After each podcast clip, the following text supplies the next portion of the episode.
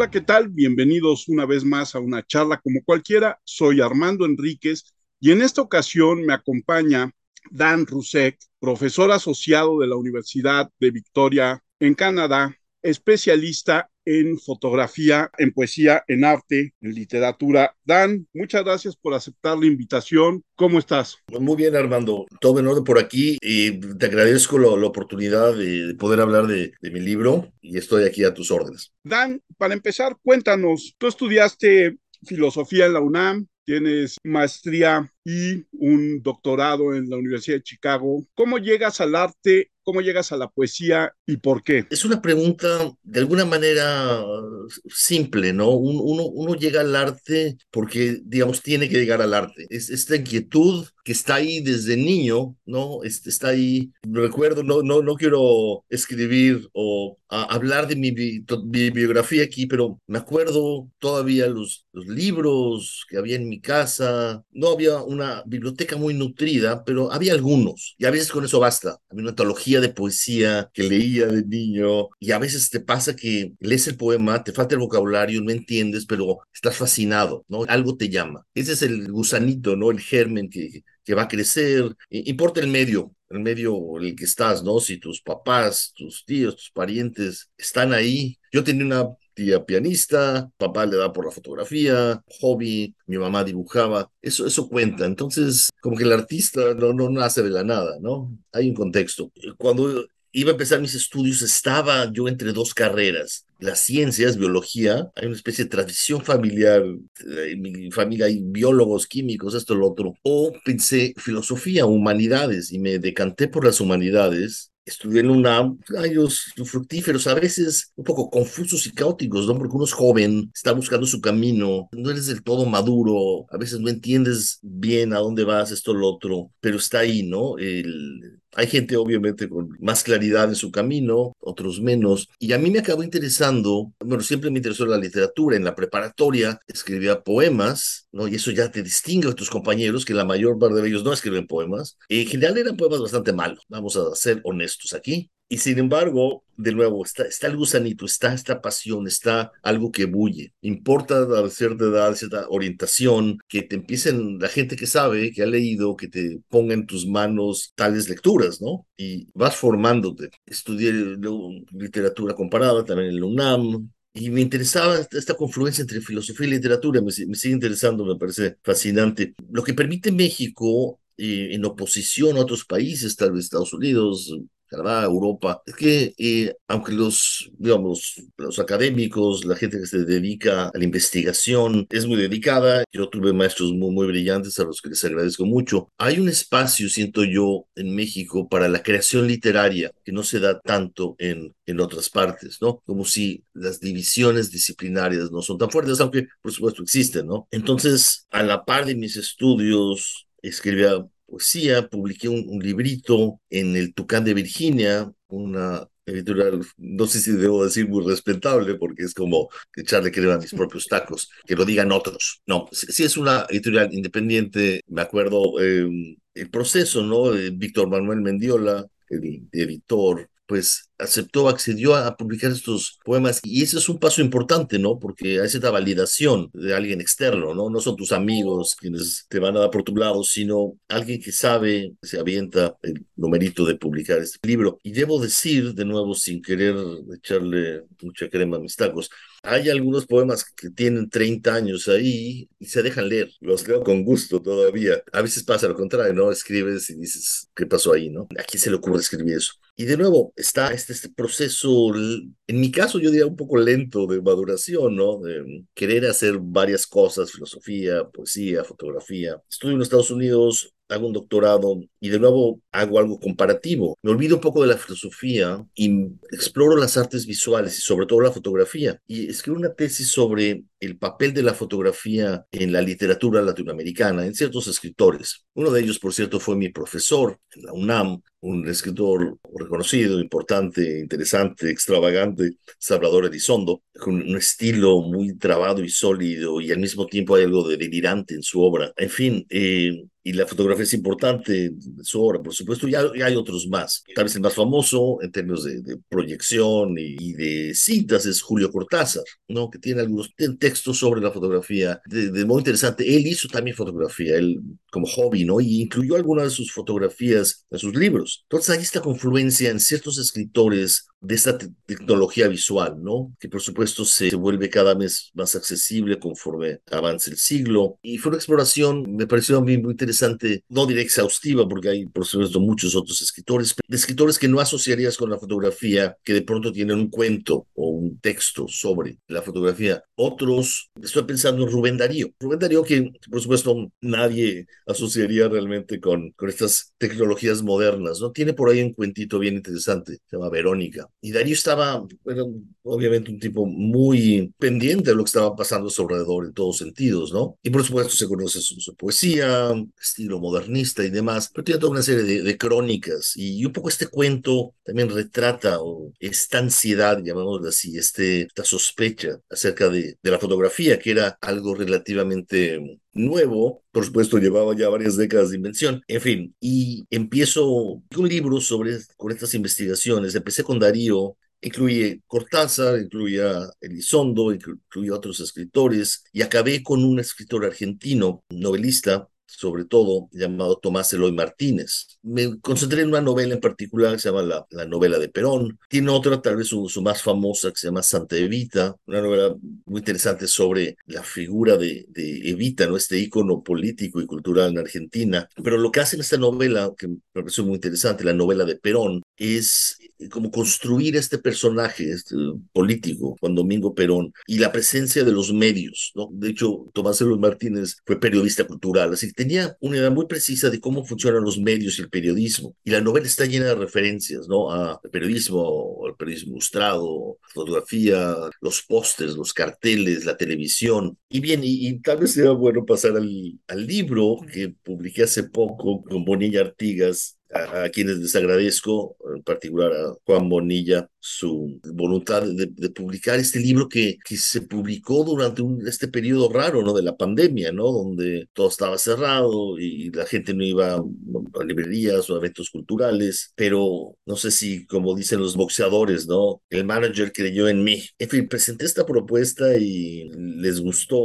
Y este es un libro que es fruto de muchos años de labor. Yo diría, 20, así, bajita la mano. Por supuesto, no de trabajo continuo, pero hay esta acumulación, que escribes, escribes, y notas y, lecturas y, y piensas un buen día y siempre tienes en mente, voy a hacer algo con esto, voy a hacer algo, voy a escribir algún día. Y realmente puede pasar la vida y no escribir nada, acumulas notas y hay algo bonito, ¿no? Y estás, estás de proyectar, ¿no? Algún día, ¿no? Tienes el material y demás. Y de pronto te das cuenta, bueno, me voy a morir y nadie se va a enterar de nada. muchas notas y ya, no, no basta con eso. De pronto hay que sentarse y darle forma a esto. Y eh, hay tanta nota y tanta cosa y tantas etapas que tienes que, estás un poco perdido en este bosque, ¿no? De referencias, tienes que ordenar y categorizar. Y entonces, bueno, eso fue un proceso interesante. Y también había una especie de proceso como arqueológico ¿no? Porque escribiste ciertas cosas hace 15, 20 años, te parecieron muy bien, pero luego, en fin, escribiste otras que ya de alguna manera cancelan lo previo sin descartarlo del todo. Es un libro, no que sea fragmentario, propiamente dicho, pero con muchos capítulos, con pasajes breves, aforismos, ciertos pasajes narrativos, digamos, en fin, es una miscelánea, una, una varia invención. Entonces me embarqué en este proyecto de, ordenar todo este material. Pronto le diré a los lectores en qué consiste el material, por supuesto. El título, creo que debería, en fin, debería explicarlo, el título y el subtítulo, Ejercicios de, de Mística Urbana. Mira, antes de explicar el título, ¿de qué se trata el libro? Supongo que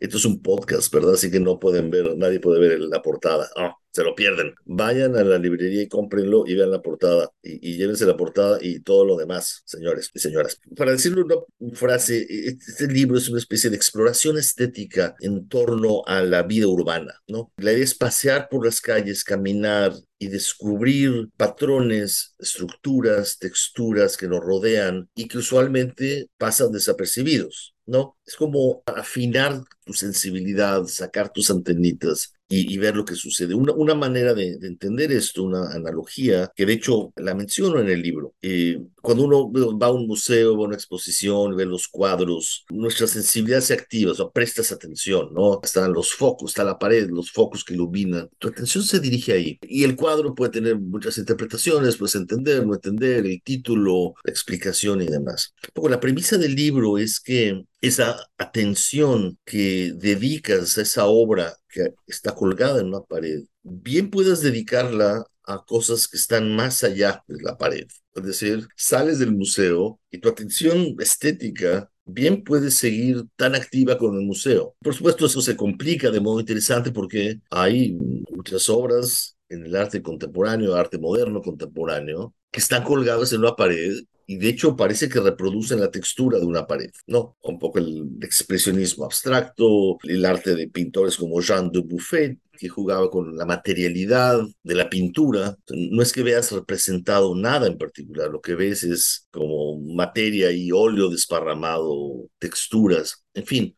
Esos cuadros que algunos valen mucho dinero, bueno, aquello que dicen entre comillas, o aquello que muestran, bien lo puedes ver fuera del museo. ¿No? Y va por ahí. De pronto es la ciudad la que se convierte en el museo, como que borras las, las fronteras, ¿no? Ah, o sea, sin descartar, el arte es el arte, ¿no? Y sin embargo, de pronto el mundo es el que se vuelve la obra de arte se vuelve como una experiencia estética. Hay dos momentos en que me gusta mucho lo que escribes porque es este ejemplo de cómo el mundo se vuelve el museo o simplemente estamos rodeados de esto que tú llamas epifanías de la belleza que nos rodea, ¿no? Uno es el, capítulo que dedicas a los estacionamientos de bicicletas y el otro es el momento que dedicas a las ligas de cabello que se le caen a las chicas en los estacionamientos y todas las connotaciones que ambos eh, elementos pueden tener en un mundo estético, ¿no? Y entonces me recordó esa imagen de belleza americana, la película norteamericana, de la bolsa de plástico volando simplemente levantada por el viento, ¿no? Exacto. Mencioné que me tomó 20 años escribir este libro y podría decir de broma o algún lector sarcástico diría, pero ¿por qué te apresuraste? ¿No? Falta preparar. Es decir, uno puede seguir dándole vueltas, ¿no? A esto. Y claro, esos 20 años no pasan en balde. Es decir, lo que haces es acumular lecturas, acumular referencias, acumular notas, conectar tus ideas con lo que han hecho otros, ¿no? Darte cuenta que perteneces a una cierta tradición de pensamiento, tradición de sensibilidad. Esta mención que haces a la película Belleza Americana, con esta escena, ¿no? Que me acuerdo muy bien del chico un poco, ¿cómo decirlo? No sé si perturbado. O sea, venía una familia perturbada. En fin, tiene esta cámara de video y explora el mundo con esta cámara, ¿no? Para esto sirven estas tecnologías, ¿no? Para hacernos ver más. Este famoso filósofo crítico Walter Benjamin, los 30 escribió, ¿no? Es sobre el impacto de estas tecnologías en el arte y la percepción. Bien, tiene esta cámara de video y capta esta bolsa, ¿no? Y esta palabra que mencionas, que es tan importante, epifanía, eh, me parece muy importante porque realmente es el descubrimiento de lo contingente, de lo banal, de lo, de lo que en apariencia no tiene valor y sin embargo nuestra mirada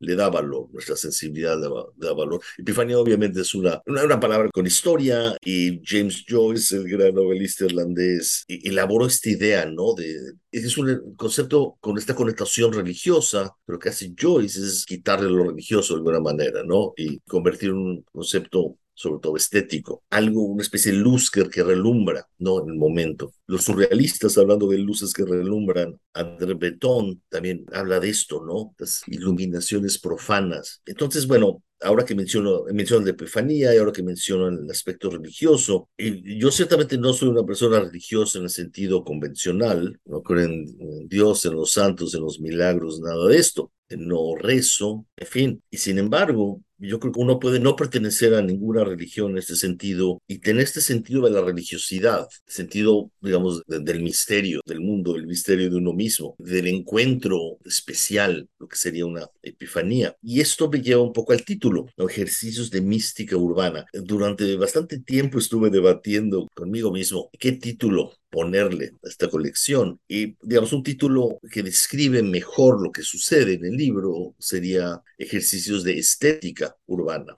Pero pensé, vamos a meter ahí mística. Y tiene una connotación irónica, porque obviamente yo, o sea, no creo en el sentido fuerte en la mística, ¿no? en la unión con la totalidad o lo divino, no creo en el alma, nada de esto, ¿no?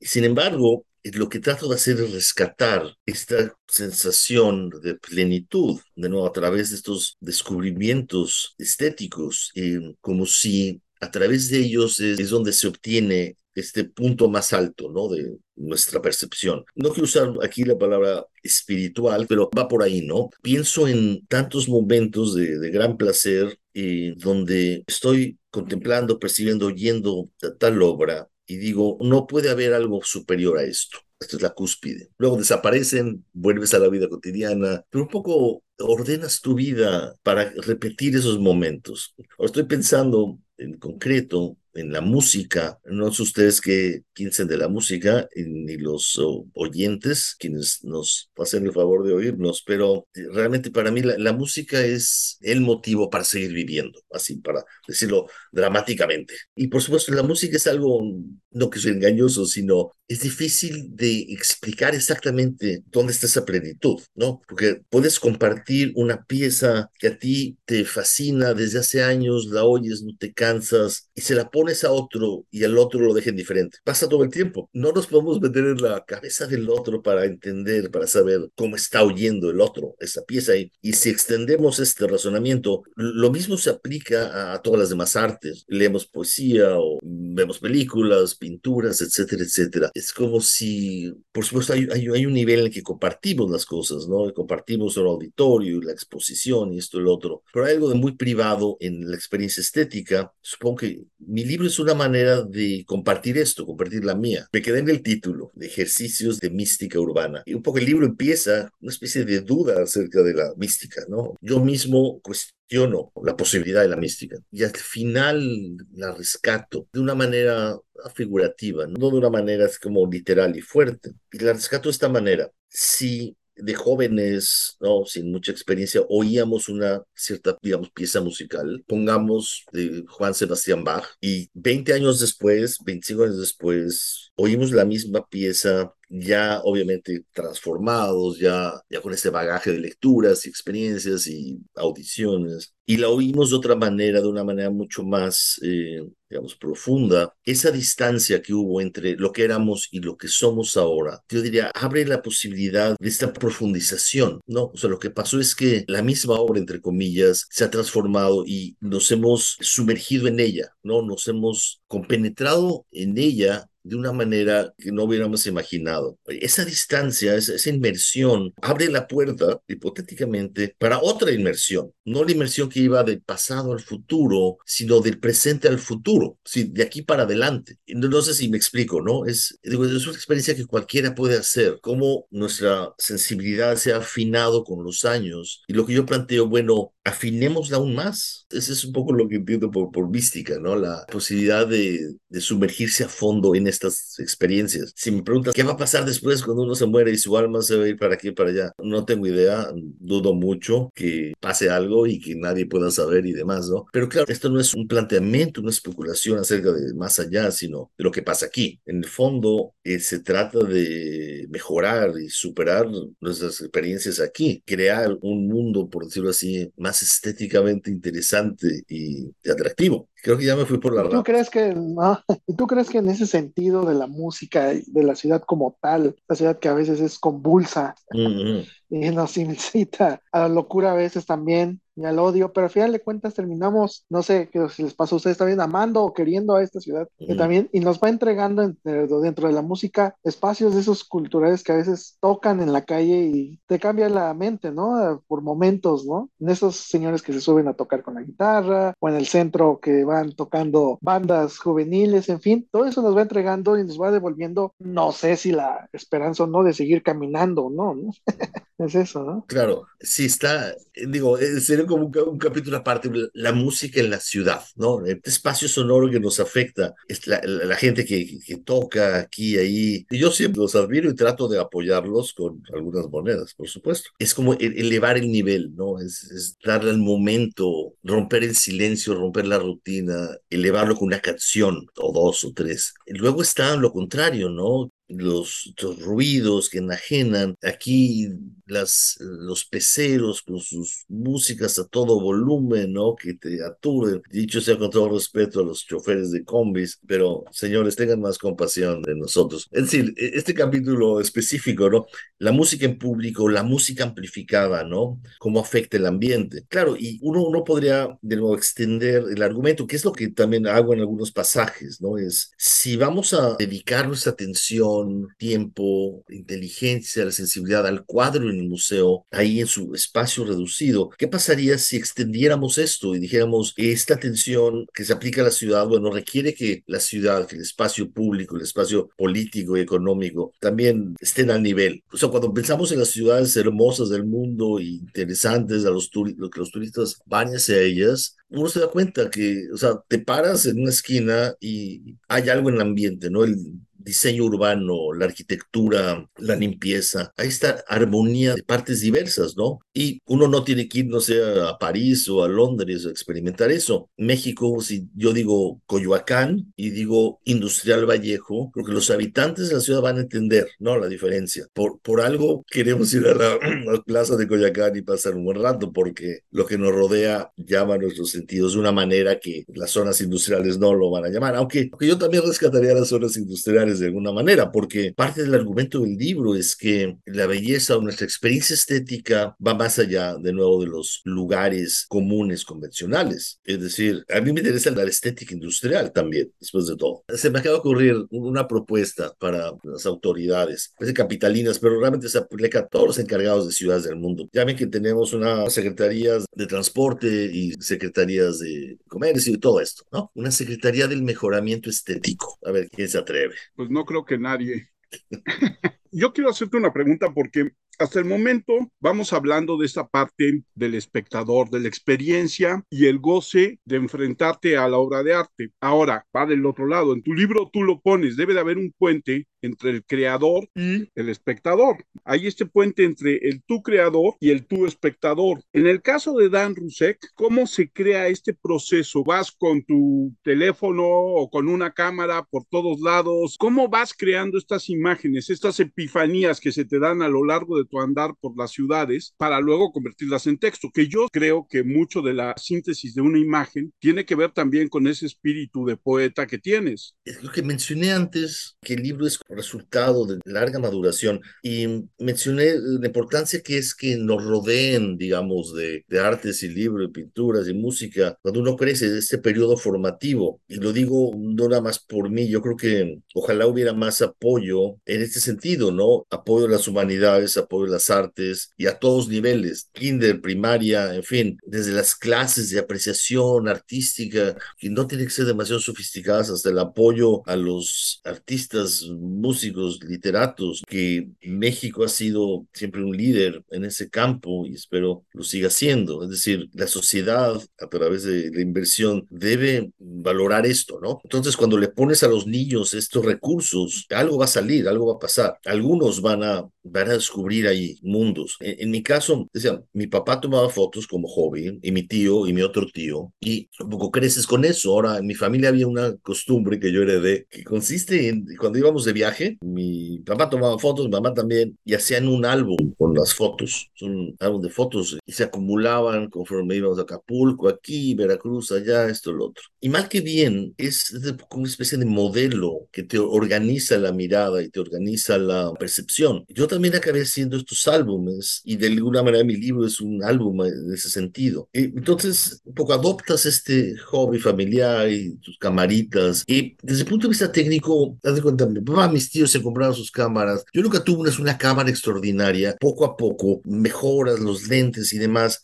La técnica importa, pero hasta cierto punto, ¿no? Si uno lee la, eh, se entera de la historia de la fotografía, ciertos grandes fotógrafos, siglo XX, Cartier-Bresson, entre otros, el fotoreportero y demás, no solo trabajaban con cámaras que hoy en día no, nos parecerían muy sofisticadas, sino no enfatizaban mucho el aspecto técnico. Algunos de ellos a veces no revelaban sus fotos porque las mandaban a laboratorios de las revistas donde trabajaban, sobre todo los fotoreporteros, fotógrafos de guerra. Así que muchas fotografías icónicas fueron tomadas a veces no condiciones técnicas pues, pues muy humildes. Y es por supuesto, con todo respeto a mis, digo, los fotógrafos, es todo un mundo inabarcable, ¿no? La cantidad de tipos de cámaras y, lentes y especificaciones, ¿no? Eh, llega un punto que dices, bueno, no necesito eso, lo que me interesa es esta visión, capturar algo que está ahí y que con este equipo tengo suficiente y está bien. De pronto, la, fotografía, eh, hice mi doctorado sobre la fotografía desde el punto de vista si es cultural. Cuando lees la historia de la fotografía, el modo en que ha evolucionado, realmente es fascinante porque cada 15, 20 años venía una técnica nueva que revolucionaba todo y descartaba la anterior. Y de alguna manera estamos en plena revolución, o tal vez ya no tan en plena, sino la fotografía digital, ¿no? Que ha venido a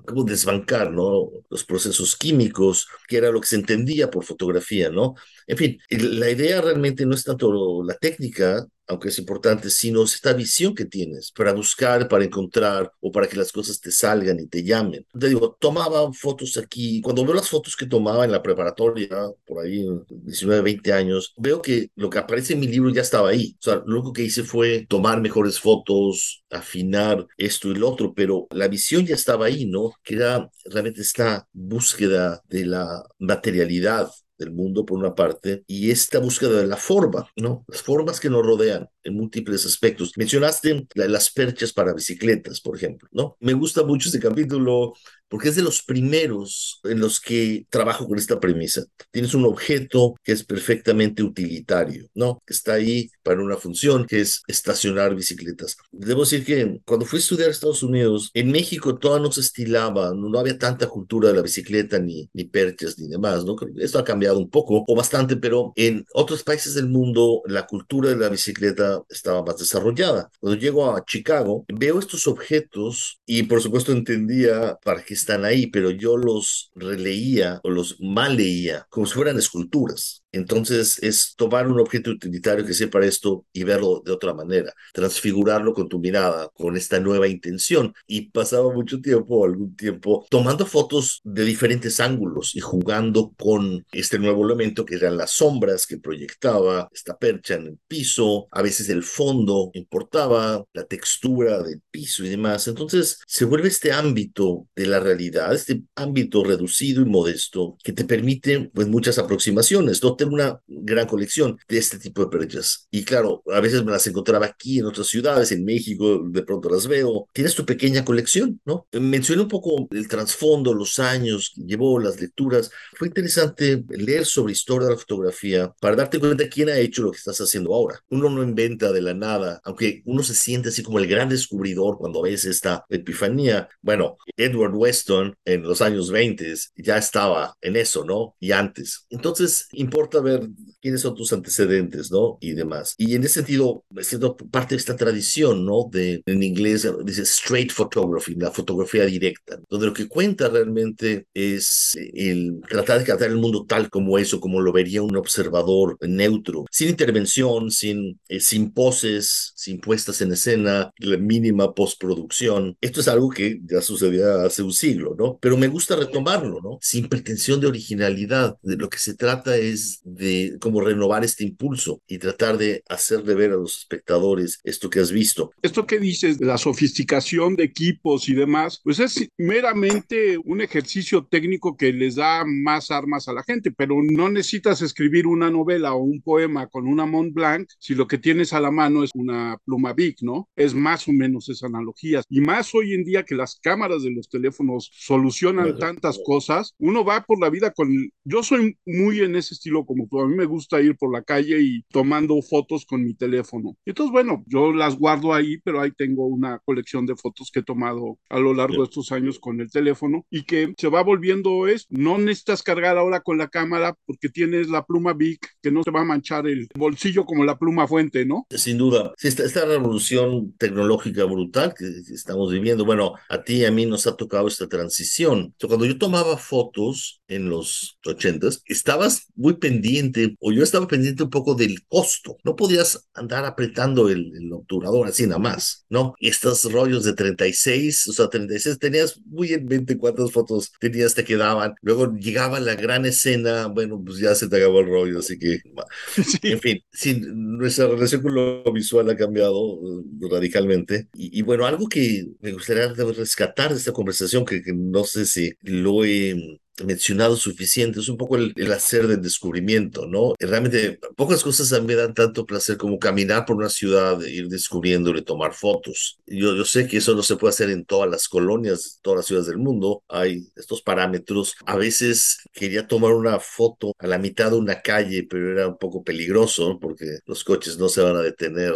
para que este loco tome su foto. Y, hay también muchas anécdotas chistosas, ah, incluyo una en el libro donde estás metido en tu mundo, ¿no? Y estás perdido, en, este, en el buen sentido de la palabra, perderse, ¿no? Cuando estás totalmente inmerso en una tarea, supongo que la gente que hace meditación o mindfulness está por ahí. Yo no hago nada de eso, yo lo que hago es explorar el mundo con mi cámara. Estás totalmente perdido, así como encontraste tal grieta en el pavimento y te agachas y tomas la foto y alguien debería tomar una foto de ti tomando esa foto y viendo cómo la gente a tu alrededor está viendo como si tú eras así como loquito, ¿no? Esta sensación de perderse en la atención, eh, totalmente concentrado en, esta visión, me parece algo muy placentero que espero haber comunicado en el libro en algunos pasajes. hoy en día el asunto de la atención me parece fascinante, ¿no? Como tantos medios luchan por atraer la atención de, no tanto de lectores, eh, espectadores, en fin, todo nos llama, esta, la sociedad del, espectáculo, para usar un término de la sociología francesa, todo nos llama y que queremos los anunciantes, ¿no? Buscando atraer la atención de su producto, esto, lo otro. Pues mi proyecto es un antídoto, ¿no? A esto. Es decirle al lector, bueno, busca tú aquello que, que llena tu atención, que te hace plena, en mejor sentido. Eh, yo hallo esta experiencia, como mencioné antes, un poco en la música también, ¿no? Tomar fotos, música, la buena poesía, lo que te lleva. O los, me encantan los buenos, los grandes poemas, ¿no? Que te llevan a otro mundo de la mano gran parte de tus fotos son de cosas muy pequeñas que al revelarse se magnifican, pierden su contexto y su forma original. ¿Por qué haces este tipo de fotos, por llamarlo así, tan minimalista? Bueno, Susan Sontag, una crítica, escritora norteamericana, escribió un libro muy famoso, un ensayo, un ensayo largo que se llama eh, Sobre la fotografía, On Photography. Es un ensayo interesante porque lo que hace es una crítica bastante radical a la fotografía, al medio y no sé qué tan exitoso haya sido. O sea, a los fotógrafos, a los críticos de fotografía, no es un libro que les va a gustar, sin duda.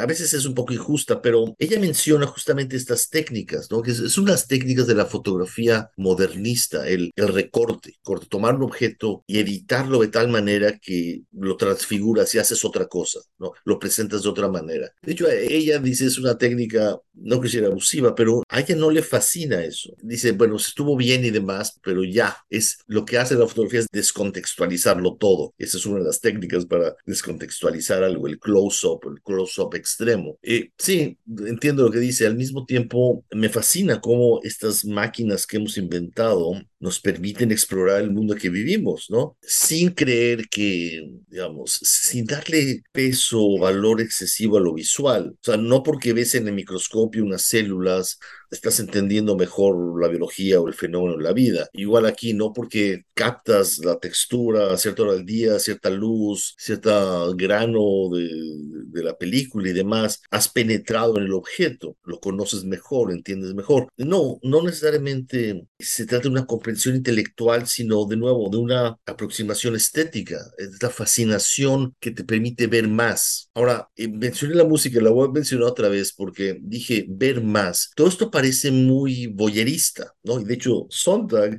se queja de que la fotografía es muy boyerista. Y yo diría que cuando desarrollas un sentido, cuando tu visión se afina, también se afinan otros sentidos o se pueden afinar. Es como una especie de trabajo en conjunto. No nada más ves así como en detalle las cosas y te clavas en eso, ¿no? Realmente empiezas a oír mejor y tal vez tu tacto y tu sentido del olfato también mejoran. Es decir, esto es una especie de transformación integral. Otra metáfora que uno puede usar es la del despertarse, ¿no? O la, las referencias bíblicas a ver la luz, estar en oscuridad, estar dormido y pronto despertar. Entonces, para mí va por ahí, ¿no? Es este, llamémosle, esta educación de los sentidos, paulatina, que toma tiempo, esto, lo otro. No es como un curso escolar, universitario que puedes tomar. Es un poco la vida en la que te sugiere muchos motivos y lecturas y espectáculos y, y te vas transformando de esa manera. Entonces, a lo que voy, la fotografía no nada más es este instrumento visual, ¿no? Te afecta, o sea, te afecta de otras maneras, te transforma. De nuevo, no quiero usar la palabra espiritual, pero usémosla por un momento. Y sí, o sea, hay muchas fotografías del tipo que mencionas, en fin, eh, la evocación del tacto a través de lo visual, parece siempre interesante. Las formas, el mundo, una especie de, de jardín maravilloso de múltiples formas. Es una idea que, que me interesa mucho y entendida, supongo que los biólogos o la gente que se dedica a estudiar el medio ambiente capta estos patrones, pero en su caso se trata de estudiar, de conocer cómo funciona un ecosistema, esto, lo otro. Para mí no, no es una cuestión de entender intelectualmente desde la ciencia, sino contemplar, estar fascinado por lo que ves. Hubo un programa hace muchos años, en, en los noventas, el siglo pasado ya,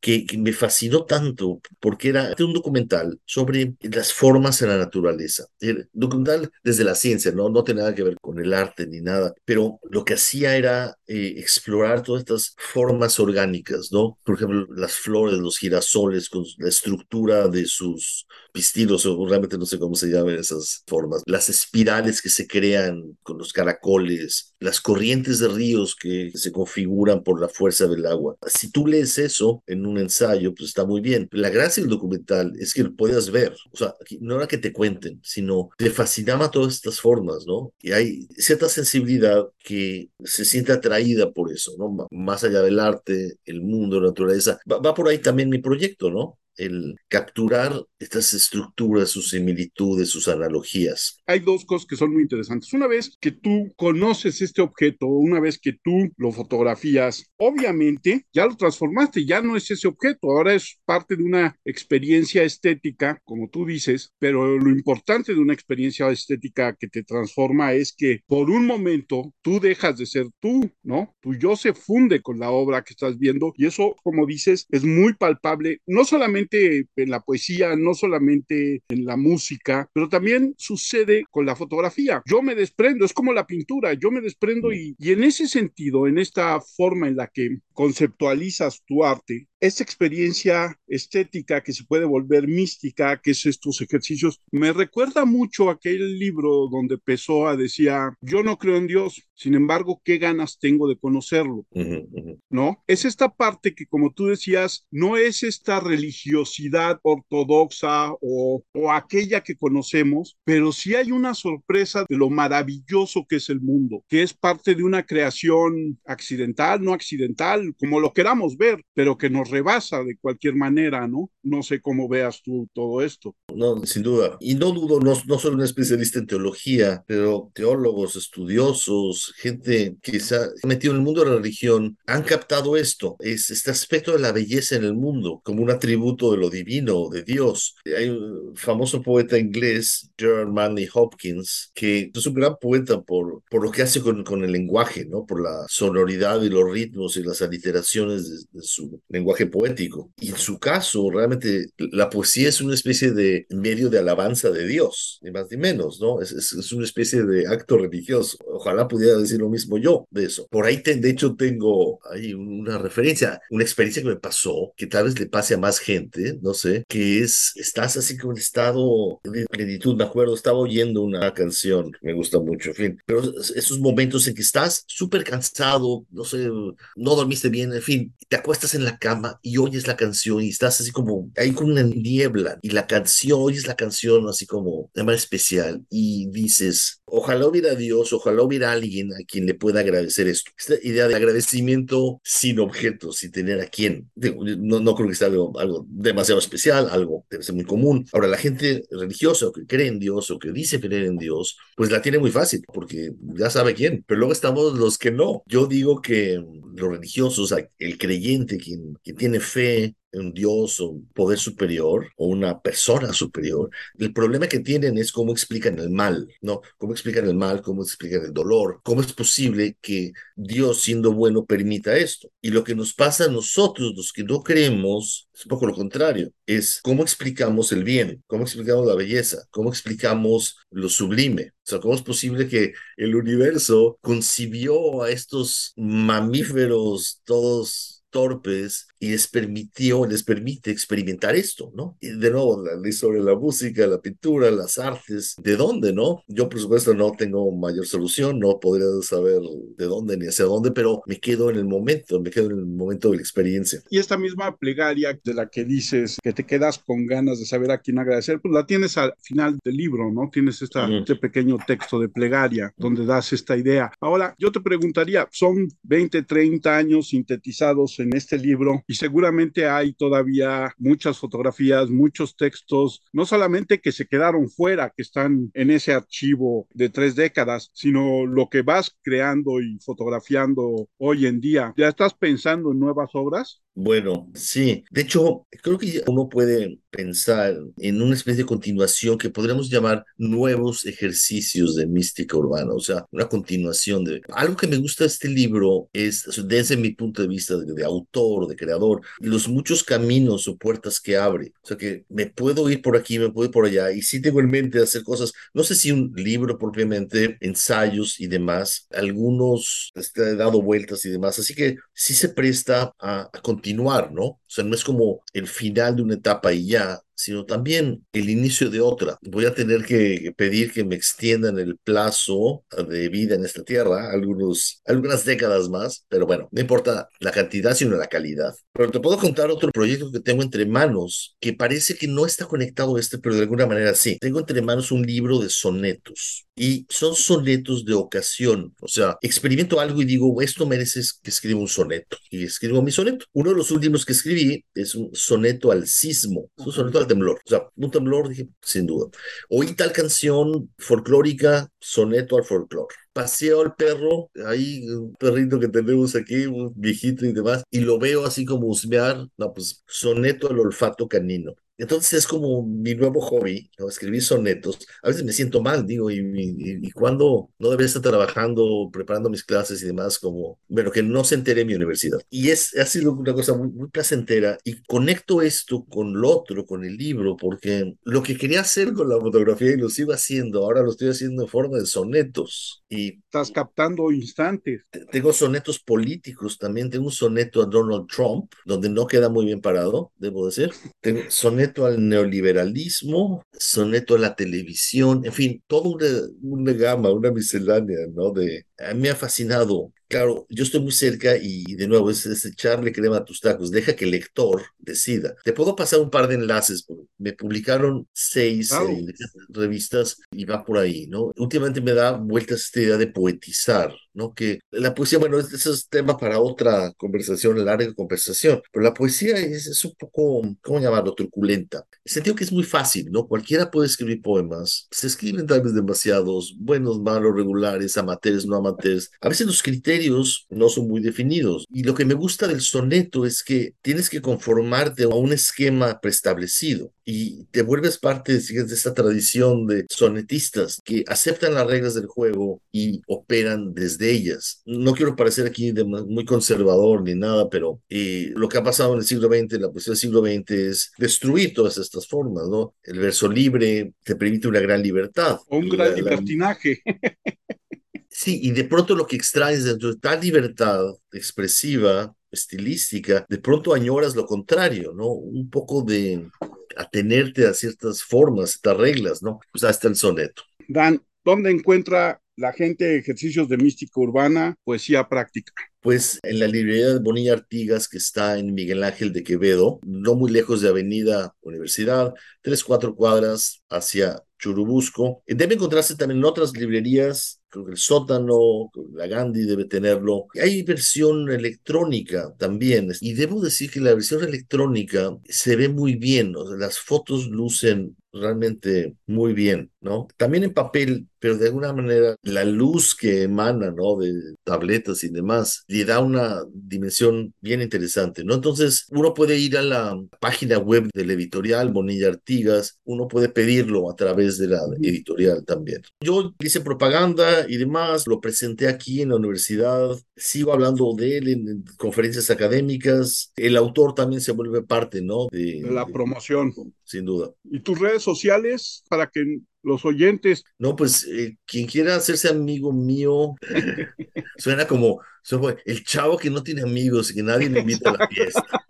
Ay, pobre, pobre chavo. Este, estoy en Facebook, es, la única que uso. Me han dicho que Instagram está hecha para fotos, pero Twitter no, no tengo. Yo no sé cómo hace la gente con tantos medios sociales, porque a veces uno ya es más que suficiente. Pero Facebook, lo que hago en Facebook es poner, ya ves como Facebook, cada quien hace lo que quiere, ¿no? Entonces, pero yo me impuse esta pequeña regla, esta pequeña, este pequeño orden. Los martes, o sea, martes de imagen, y pongo una fotografía mía, y los viernes son viernes de video, donde lo que hago es poner un video musical o música mis dos grandes amores. Y ya, a veces me da por vacilar y para mí Facebook es un medio para no tomarse muy en serio. Y mis amigos ponen aquí ahí comentarios, pero por ejemplo, el libro no tiene tal cual una página. Pero bueno, si alguien quiere ponerse en contacto conmigo, adelante, estoy en Facebook, pueden buscar, buscarme a través de la Universidad de Victoria, Departamento de Estudios Hispánicos e Italianos. Mi correo electrónico también está ahí en la página. Yo soy Armando Enríquez, a mí me encuentran en Twitter como arroba cernícalo, el Twitter del podcast es arroba charlacualquier1, nuestro correo charlapodcast1 arroba gmail. Y nuestro WordPress charlacualqueira.wordpress.com donde hay textos de todos nosotros y del